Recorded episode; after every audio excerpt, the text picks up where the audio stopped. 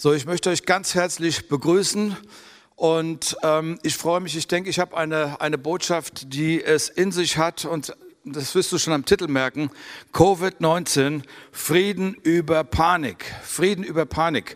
Ähm, vor Jahren hat jemand zu mir gesagt, Andreas, ich kann nicht an Gott glauben, weil ich nicht sehe. Heute würde ich diese Person gern fragen, sag mal, glaubst du an den Coronavirus, dass er existiert? Ja, die ganze Welt ist in einem Shutdown-Prozess und ähm, ja, und du kannst, du kannst den Virus nicht sehen. Wir kennen diesen Satz: nicht sehen und doch glauben. Und ich möchte hier einsteigen ähm, bei der Glaubensdefinition im Hebräer 11 Vers 1. Da heißt es: Glauben ist eine Verwirklichung dessen, was man hofft, ein Überführtsein von Dingen, die man nicht sieht. Also, wenn du etwas sehen kannst, wenn du etwas fühlen kannst, wenn du etwas anfassen kannst, ja, dann brauchst du keinen Glauben. Aber hier heißt es, dass ähm, der Glaube die Substanz der Dinge sind, die wir hoffen. Und da habe ich mir überlegt, wenn der Glaube die Substanz der Dinge ist, quasi die Währung für das, was wir zwar noch nicht sehen, aber was real vorhanden ist, was ist dann die Angst? Die Angst ist die Substanz dessen, ähm, wovor, wovor uns graut und wovor wir uns scheuen. So, der Punkt ist, ich glaube, dass wir uns aus der Angst hineinbewegen sollten in die Hoffnung. Was hört sich besser an? Hoffnungslos oder hoffnungsvoll? Ich glaube, die Antwort liegt auf der Hand. Es ist klar, man hat herausgefunden, dass Menschen, die, die Kriegsgefangene waren, mehr überlebt haben, besser überlebt haben, wenn sie Hoffnung hatten. Ja? Fußballmannschaften kommen in den Sieg rein, wenn sie Hoffnung haben, ja.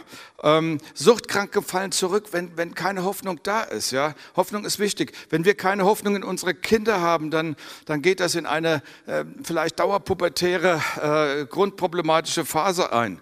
Oder sagen wir mal, ohne Hoffnung bleibt eine pandemiegeplagte Gesellschaft in einem, ja, wie soll ich sagen, in einem, in einem, in einem dauerhaften Krisenmodus drin. Und deshalb sagt der Paulus, Glaube, Liebe, Hoffnung. Aber dann sagt er, die Hoffnung lasst nicht zuschanden werden. Hoffnung ist Gottes Geschenk an uns. Und wenn wir mutlos sind, gibt die Hoffnung Licht in müde, erleuchtete Augen rein. Wenn ich die Flinte ins Korn werfen will, gibt die Hoffnung mir einfach Kraft, es nicht zu tun. Ja? Wenn ich äh, ähm, am Resignieren bin, wenn die Fälle fortschwimmen, dann, dann, dann gibt uns die Hoffnung die Kraft, dass wir nicht mit unserem Puls um die, Rette, wenn, ähm, um die Wette rennen. Ähm, die Hoffnung gibt uns Kraft, wenn ein Schmerz im Körper drin ist. Die Hoffnung gibt mir die Kraft, das Ganze durchzustehen. Das ist das Gute an der Hoffnung.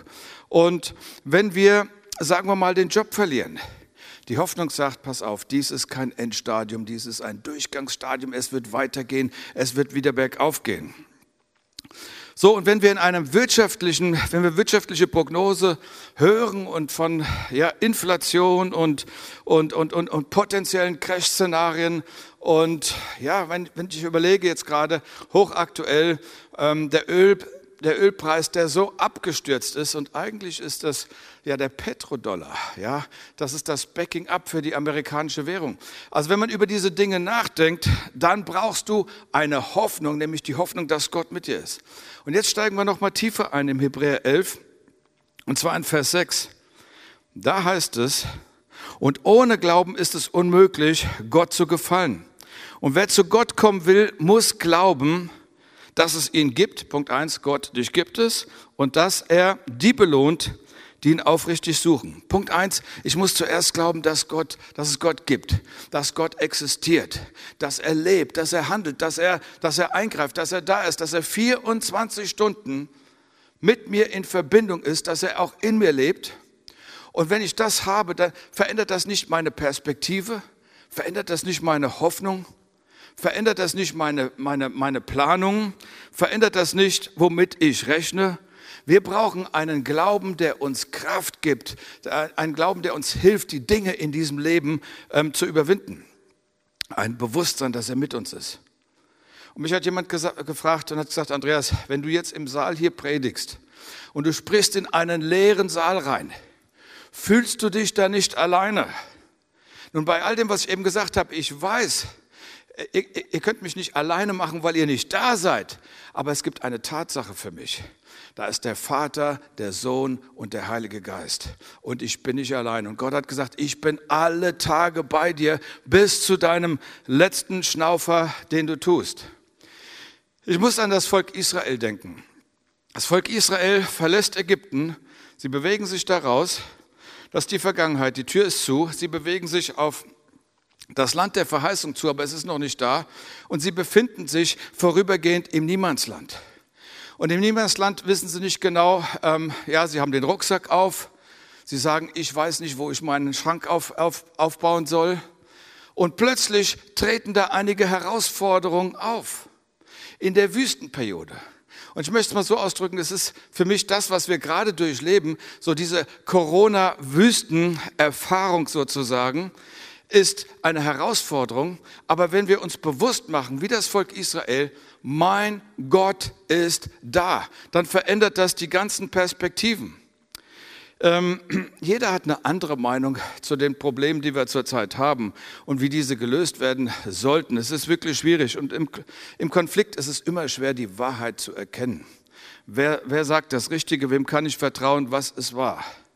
Und auf der anderen Seite passieren solche Dinge einfach. Da ist dieser Virus und der Coronavirus wartet nicht, bis du dein Haus abbezahlt hast. Er wartet nicht darauf, bis deine Kinder aus dem Haus sind. Er wartet nicht darauf, bis du wieder sicher in einer Arbeitsposition bist. Er wartet auch nicht darauf, bis an der, an der Börse sich Dinge wieder stabilisiert haben. Er wartet nicht, ja. Er wartet übrigens auch nicht bis, bis zu den nächsten Wahlen. Er ist einfach da, er ist einfach Präsenz. Und mitten in dieser Wüstenperiode hatte das Volk Israel eine Herausforderung und das waren die Amalekiter. Meine Wertschätzung gilt all den Krankenschwestern und Krankenpflegern, gerade in den Altenheimen, die, die, die, die so viel leisten in diesen Tagen und ihr verdient wirklich einen Applaus. Und ähm, bei, bei all dieser Wertschätzung und auch bei dem, ich, ähm, bei all den Finanzspritzen, die, die investiert werden, um wirtschaftliche Abgründe ähm, zu blockieren oder, oder zu stoppen, muss eins klar sein. Gott, du bist da. Und ich gehe mit dir durch. Und du trägst alles. Ja? Ähm, Daniel war ein kluger Mann und er hat, hat Folgendes gesagt. In Daniel 11, Vers 32 sagt er, ein Volk, das seinen Gott kennt, wird sich stark erweisen und entsprechend handeln. So, es gibt Siege, die wir kriegen, die aus der Gegenwart, aus der Gemeinschaft mit Gott heraus sich entwickeln. Und das ist so powerful. Und der Sieg beginnt meist mit einem Glaubensgedanken und der lautet, ist Gott für mich?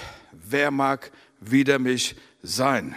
Und nicht, oh Gott, ich bin im gefährdeten Corona-Alter. Oh mein Gott, wird die Wirtschaft an die Wand gefahren.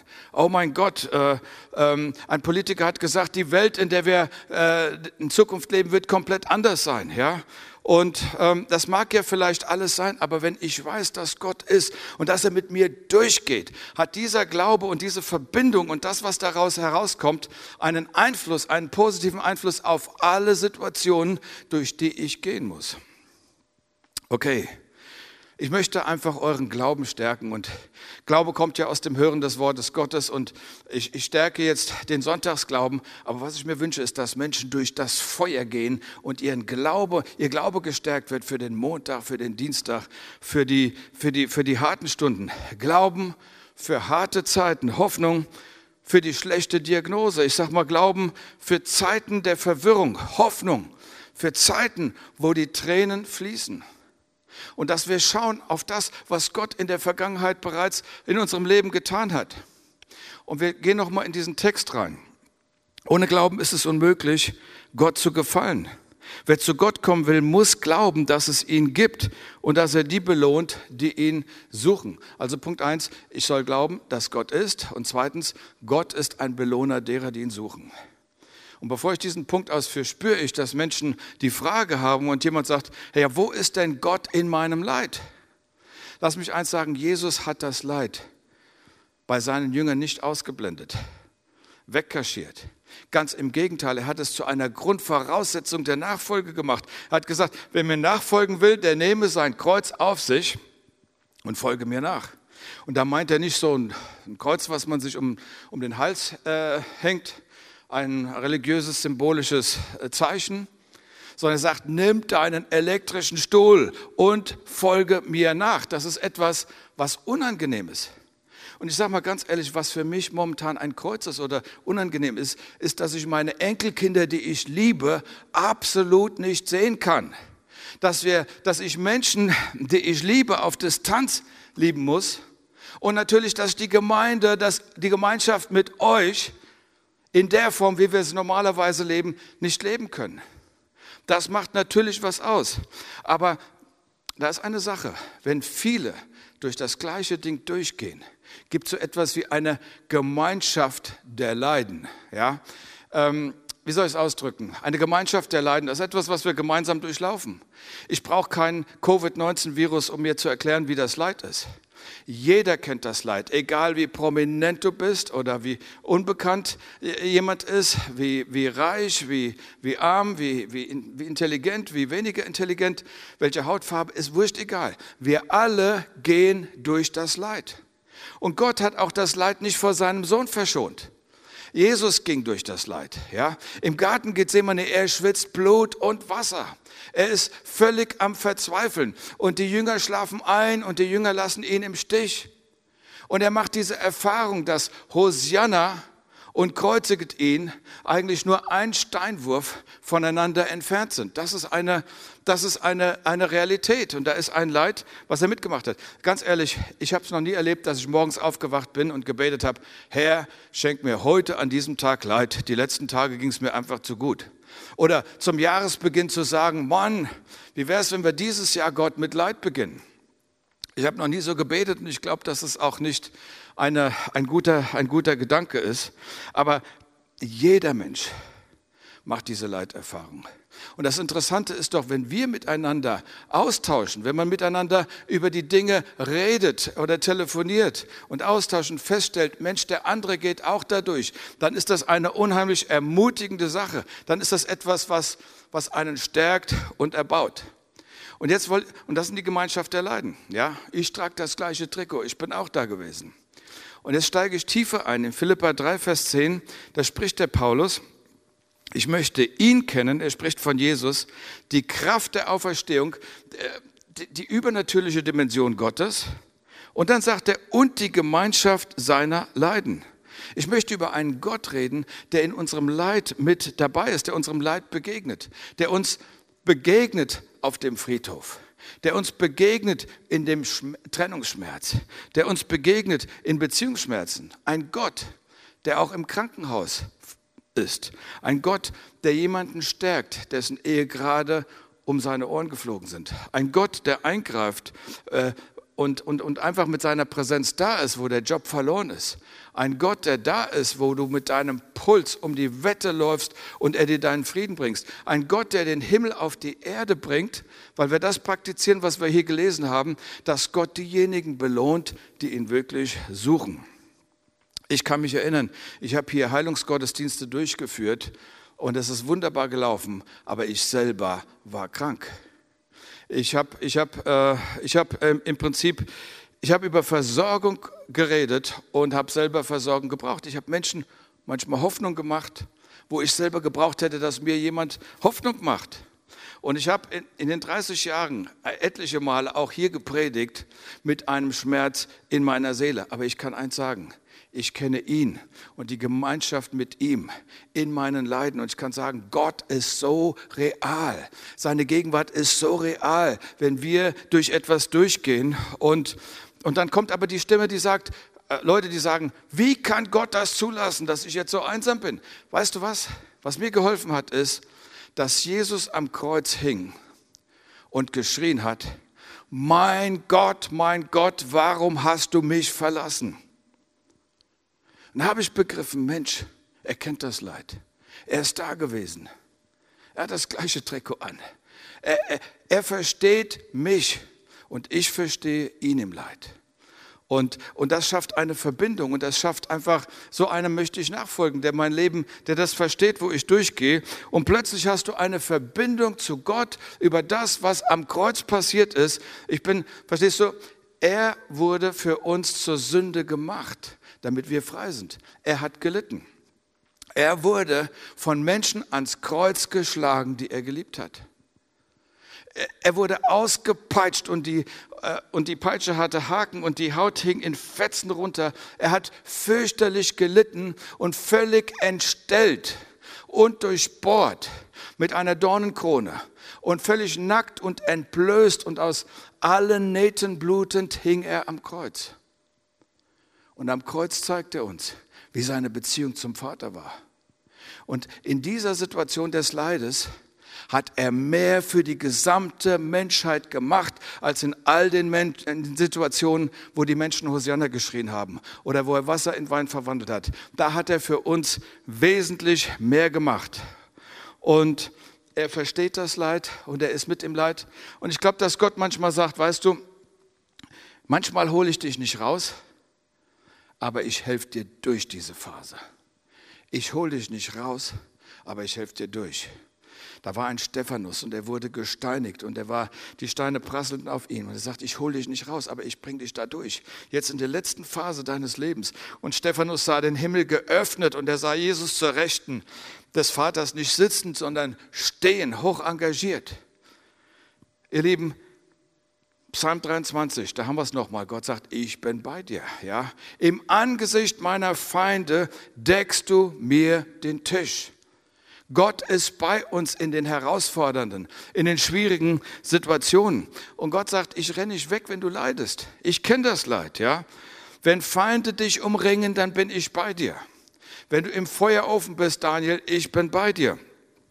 Paulus hat an Timotheus, an seinen Jünger geschrieben, er hat Folgendes gesagt, er sagt, Timotheus, bei meiner Gerichtsverhandlung hat mir niemand beigestanden. All die Leute, in die ich investiert habe, die ich zum Glauben geführt habe, die ich weitergeführt habe, wo ich mein Leben aufopfernd gelebt habe für, ja, kein einziger ist gekommen. Es sei ihnen nicht angerechnet. Mit anderen Worten, ich vergebe ihnen. Aber weißt du was, Timotheus? Einer hat mich nicht verlassen und das ist Gott. Und er war da. Und deswegen kann ich sagen, wenn ich hinten bin, ist hinten vorn, weil Gott mit mir ist. Ich komme nochmal zurück auf unseren Kerngedanken. Der erste, erste Gedanke war, wir glauben, dass Gott ist. Okay, dass er ist. Und zweitens, dass er ein Belohner derer ist, die ihn suchen. So, er, er belohnt nicht die, die seine Kraft verleugnen. Er belohnt nicht die, die ihn kleinreden. Er belohnt nicht die, die den Mangel glorifizieren oder in ein Opferdenken mit sind. Aber er belohnt die, die ihn wirklich suchen. Gott, wer bist du? Gott, wie bist du? Gott, wie, wie, wie tickst du? Gott, wie fühlst du? Was empfindest du? Das sind Gottessucher, die solche Gedanken haben und einfach auf Gott ausgerichtet sind. Und es gab diese Männer und Frauen durch die Menschheitsgeschichte, durch alle Kulturen hindurch, angefangen von Abraham über Mose, über, über Deborah, über eine Madame Guyon, über Evan Roberts und so weiter und so weiter. Abraham, ein Vater des Glaubens, er, er suchte Gott. Und was war die Belohnung? Die Belohnung war, waren Verheißungen, die aufgegangen sind. Zum Beispiel die Verheißung seines Sohnes. Was war, bei, was war bei Mose der Punkt? Mose war ein Gottessucher und Gott begegnet der Gottessuche im brennenden Dornbusch. In dem Zelt der Begegnung zwischen Gott und Mose. Gott begegnet ihm und Gott gibt ihm einen inneren Rückhalt und eine Kühnheit und Zeichen und Wunder in die Hand, um ein Volk zu was unter einem ja, tyrannischen Herrscher gelebt hat, um es in die Freiheit zu führen. Und dafür brauchtest du eine ganze Menge Plagen und, und, und, und alles Mögliche. Ihr kennt die Geschichte. David war ein, ein Gottessucher und das Erstaunliche, wenn du, wenn, du, wenn du David studierst, du merkst diese Gottessuche in dem Psalm, aber du siehst, David ist ein, ein Mann, der Offenbarung hat im Psalm 22. Er sieht die Kreuzigung voraus. Er sieht, dass da jemand durchbohrt wird, dass man um das Gewand würfelt. Dinge, die ihm buchstäblich später in Erfüllung gegangen sind. Und das ist Literatur, das kannst du überprüfen. Das ist das ist, das ist, das ist der Hammer, ja. Dann, Deborah war eine Frau voller Weisheit. Ich meine, sie hat Gott gesucht und sie war militärische Führerin, sie war spirituelle Führerin des Volkes Israels, ganz gewaltig. Gottes Belohnung war die Weisheit und die prophetische Einsicht, die er dieser Frau gegeben hat. Oder Madame Guyon, da habe ich gerade mal wieder drüber nachgedacht, das war eine, eine Mystikerin, eine eine, eine Frau, die, die, deren Gottessuche belohnt wurde mit außergewöhnlichen Erfahrungen. So, und dann gab es zum Beispiel einen Evan Roberts, der im Kohlekraftwerk, in Kohlewerken gearbeitet hat, unter Erde, unter Tage damals, und der ein Gottessucher war und plötzlich ähm, gab es etwas wie eine Erweckung. Und was ist eine Erweckung? Viele kennen das Wort nicht. Deswegen möchte ich es erklären. Es ist so etwas wie eine spirituelle Pandemie des Positiven. Okay, Pandemie ist ja negativ besetzt, aber da ist eine Präsenz Gottes plötzlich da. Und viele, viele Menschen erleben etwas, sogar physisch, dass sie sich Gott zuwenden und ihn kennenlernen. Der Himmel sucht Partner hier auf Erden. Jesus hat gesagt, wie im Himmel, so auf Erden. Was er auf Erden binden werde, das wird auch im Himmel gebunden sein. Und ähm, das, all, all das beginnt mit einer Suche nach Gott. Als ich meine Frau kennengelernt habe, muss ich ganz ehrlich sagen, reichte es mir nicht, SMSs und Telefonate zu haben. Ich wollte mehr. Wir wollten eine natürliche Begegnung. Wir wollten einander sehen. Und genauso ist es mit Gott. Wenn ich Gott suche, dann suche ich ja nicht die Allgegenwart Gottes, ich suche mehr von Gott, eine höhere Dichte, ich sage mal eine höhere Potenz, ich probiere es ja nur zu beschreiben. Ich suche Gottes Gegenwart. Ich suche, ich suche die manifeste Gegenwart. Und wisst ihr, Menschen spüren, ob die Gegenwart Gottes auf Menschen ist oder nicht. Man spürt, ob die Gegenwart Gottes in einer gottesdienstlichen Veranstaltung ist oder ob die Leute nur ein Entertainment machen. Man kann Kirche spielen, ohne dass Gott dabei ist. Ja? Die Menschen spüren das. Und du, ähm, wenn, wenn du einen geöffneten Himmel brauchst, ja, ich sage, wenn, wenn die Menschen spüren, dass Gottes Gegenwart bei dir ist, dann kommen sie zu dir und sagen, bitte bete für mich, bete gegen diese Krankheit, bitte bete für mich, dass ich wieder einen Job kriege, bete für mich, dass meine Ehe wieder in Ordnung kommt. Und du betest und es öffnet sich der Himmel und ein Segen kommt rein zu den Menschen. Mose war ein Gottessucher und er hatte eine ganz große, äh, herausfordernde Situation. Das ganze Volk stand am Meer aber weil er ein Gottessucher war, wurde er belohnt. Und ein zeitlich begrenztes Portal hat sich geöffnet und das Volk Israel ging durch, durch das Meer durch, ohne groß nass zu werden. Und hinter ihnen kamen die Ägypter und das Portal hat sich wieder geschlossen und plötzlich war die Welle da und die anderen haben ihren Freifahrten und Jugendschwimmer gemacht. Ein anderes Beispiel finde ich sehr interessant. Cornelius ist ein Mann, der nicht aus dem Kulturkreis äh, des Judentums und des Christentums kommt, aber der Gott gesucht hat. Und eines Tages kommt ein Engel zu ihm und sagt, Cornelius, deine Gebete und deine Almosen sind vor Gott gekommen. Und geh hin nach Joppe, sende da jemanden hin zum Hause von Simon dem Gerber. Und dort ist einer zu Gast, der heißt Simon Petrus. Und den lade ein zu dir. Im selben Moment war Petrus bei Simon dem Gerber auf dem Dach und er betete und er ist in einer Anbetung und er ist in einer Verzückung, die Präsenz Gottes ist da und plötzlich hat er eine Vision und er sieht dieses Tuch mit lauter unkeucherem Viehzeug und ähm, für einen Juden unkeusch, ja, unsauber. Und dann hört er eine Stimme, die sagt, schlachte und iss. Und er sagt, niemals, ich bin ein Jude. Und die Stimme sagte weiter, was Gott gereinigt hat, heißt der Mensch nicht unrein.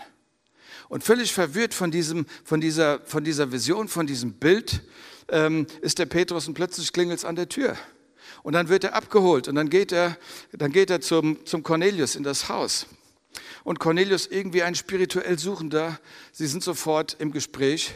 Und als Petrus den Mund aufmacht, kommt ich sage nochmal, diese, diese spirituelle, dieses pandemische, diese Präsenz, äh, diese Präsenz, diese positive Präsenz Gottes in den Raum. Und alle, heißt es in dem Text, wurden erfüllt mit der Gegenwart Gottes, mit dem Heiligen Geist. Sie redeten in neuen Sprachen und sie kamen alle zum Glauben. Die, die Belohnung dieses Gottessuchers Cornelius war, dass seine gesamte Familie zum Glauben gekommen ist und Petrus noch überzeugt wurde. Das ist absolut erstaunlich. Jesus hat gesagt, ihr werdet die Kraft empfangen, Apostelgeschichte 1, Vers 8, wenn der Heilige Geist auf euch gekommen ist. Und ich kann nur eins sagen, der Heilige Geist möchte dich sponsern, er möchte dich unterstützen, er möchte dich fördern, er möchte dir seine Kräfte verleihen, er möchte dir das geben, was du wirklich brauchst. Und wir brauchen seine Gegenwart. Okay, ich glaube, dass es in diesen Tagen Menschen geben wird, die Gott suchen werden und die auch Portale öffnen werden. Und du wirst beten und Menschen werden gesund. Und du wirst beten und die Ehe kommt in Ordnung. Und du wirst beten und du kriegst einen Arbeitsplatz. Ja? Und ähm, Menschen, werden, Menschen werden Gott suchen und plötzlich gibt Gott diesem, dieser Person eine Strategie, wie sie sich als Firma aufstellen in diesen herausfordernden Zeiten. Und Menschen suchen Gott und plötzlich kommt diese Belohnung des Suchers. Sie erleben den Trost, der tiefer geht, wie der menschliche Versuch zu trösten. Wir leben in total unsicheren Zeiten, aber diese Zeiten sind die besten Zeiten, um Gott zu suchen und von ihm geleitet zu werden. Und innere Sicherheit finden wir definitiv bei Gott. Manchmal spielt man den Menschen übel mit. Ich, ich, ich nehme mal den Johannes, der auf der Insel Patmos in Gefangenschaft war. Man hat ihm übel zugesetzt der arme Mann, ja, auf seine alten Tage. Aber was passiert? Er war ein Gottessucher und der Himmel öffnet sich über ihm. Und was passiert? Wunderbares, ein Portal öffnet sich. Der Auferstandene kommt selber zu ihm. Engel kommen zu ihm. Er empfängt die ganze Offenbarung die so hochaktuell ist momentan äh, für uns Menschen, wenn man das mal äh, studiert. Es ist, es ist gewaltig. Ja? Paulus und Silas, Gottessucher, sind im Gefängnis. Ich weiß nicht, warum ich über Gefängnis äh, predige. Vielleicht, weil jemand, der im Gefängnis sitzt, mir jetzt zuhört. Und sie suchen Gott in ihrer Anbetung und Gott sorgt dafür, dass sie aus dem Gefängnis rauskommen. Da gab es einen Petrus, der auch im Gefängnis saß der Abend vor seiner Exekution. Es war geplant, dass er am nächsten Tag getötet wird. Und was wir in der Bibel lesen, ist, dass er geschlafen hat wie ein Murmeltier. Okay, ich wäre mit meinem Puls definitiv um die Wette gerannt, aber der Petrus schläft. Warum? Weil der Himmel ihn berührt hat, sein Herz berührt hat. Und er ist vollkommen entspannt. Und jetzt passiert's. Plötzlich ist ein Engel neben ihm, macht ihn wach. Die Ketten fallen ab. Der Engel führt ihn aus dem Gebäude raus. Paulus ist schlaftrunken, auf der Straße, sieht die sternklare Nacht und fragt sich, war das ein Traum, war das Realität, was war das, was ich eben gerade erlebt habe. Letztes Beispiel gerade mal, weil wir schon bei den Gefängnissen sind. Ähm, ich denke an Josef, der im Gefängnis war und auch ein großes Problem hatte und sehr lange dort war, aber er war ein Gottessucher, er hat Gott gesucht und gesucht und gesucht. Und Gott gab ihm die Gabe, die Fähigkeit, Träume auszulegen. Und so legte er den Traum aus eine nach dem anderen. Und die, Traume, die Träume führten ihn vor die Großen. Und am Ende war er der Bundesernährungsminister von Ägypten. Ich möchte einfach mal Folgendes festhalten und einfach sagen, unser Gott flieht nicht vor dem Leid. Er ist im Leid. Er geht mit uns dadurch. Er ist mit uns im Feuer. Er ist mit uns im Krankenhaus. Er ist mit uns, auch wenn wir den letzten Schritt gehen, von dieser Dimension dieses Lebens in die neue Dimension. Ja. Und zweitens, Glauben ist eine Verwirklichung dessen, was man hofft. Und ich habe am Anfang gesagt, Hoffnung ist besser wie Hoffnungslosigkeit. Wir brauchen eine Hoffnung. Und der dritte Punkt ist, glaube, dass Gott ist. Glaube, dass er existiert. Das baut dein Bewusstsein. Mein Gott ist mit mir. Und dein Glaube kriegt Flügel, dein Glaube kriegt Kraft. Und Glauben, glaub mir, Glauben versetzt Berge. Das erleben wir immer wieder. Und äh, viertens, Gott ist ein Belohner derer, die ihn suchen. So, wenn wir ihn suchen, die, die, die erste Belohnung ist seine Gegenwart. Und, ähm, und die Belohnung ist, dass wir den Himmel immer wieder hier auf Erden erleben, weil er lebt. Amen. Ich möchte an dieser Stelle einfach nochmal sagen, es es ist, es ist mir so wichtig, dass, dass wir verstehen, wir brauchen ein Bewusstsein, dass unser Gott 24 Stunden am Tag mit uns unterwegs ist. Und dass wir nicht so sehr über die, die Herausforderungen meditieren, sondern ein Bewusstsein entwickeln, Gott, du bist bei mir. Wer mag wider mich sein? Und das Zweite ist, es gibt eine tolle Belohnung für all die, die Gott suchen und sei ein Gottessucher. Sei mit mir unterwegs diese Woche. Lass uns Gott suchen. Lass uns Gott suchen in den Tagen, in denen wir drin sind. Seine Gegenwart. Und du wirst erleben, dass er diese Suche belohnen wird. Es gibt nichts Besseres als die Gemeinschaft mit ihm. Und vielleicht bist du auch da und schaust zu und sagst, okay, ich habe mit dem allem nichts zu tun. Äh, ich habe ja noch nicht mal eine Beziehung zu Gott, aber ich merke, da ist, da ist Strom drauf bei dem, was du sagst. Ich hätte das gern auch. Ich hätte gern eine Beziehung zu Gott da möchte ich gerne mithelfen. Ich, ich, ich, ich würde gerne ein Gebet vorsprechen und dieses Gebet öffnet die Tür und, und schafft eine Verbindung von dir zu dem, der auferstanden ist, zu dem, der unser Leid versteht und zu dem, der uns durchbringt und zu dem, der uns belohnt. Und ich spreche es einfach vor und du kannst es, Sie können es einfach nachsprechen, dort, wo Sie sind, im Wohnzimmer, auf der Couch, einfach mitbeten. Herr Jesus Christus, Danke, dass du den Preis am Kreuz für meine Erlösung und für mein ewiges Leben gezahlt hast. Ich ergreife deine Barmherzigkeit. Vergib mir all meine Schuld. Auch ich brauche den Heiligen Geist, wie Cornelius. Und so lade ich dich ein, Heiliger Geist, komm und erfüll mich leite mich, inspiriere mich.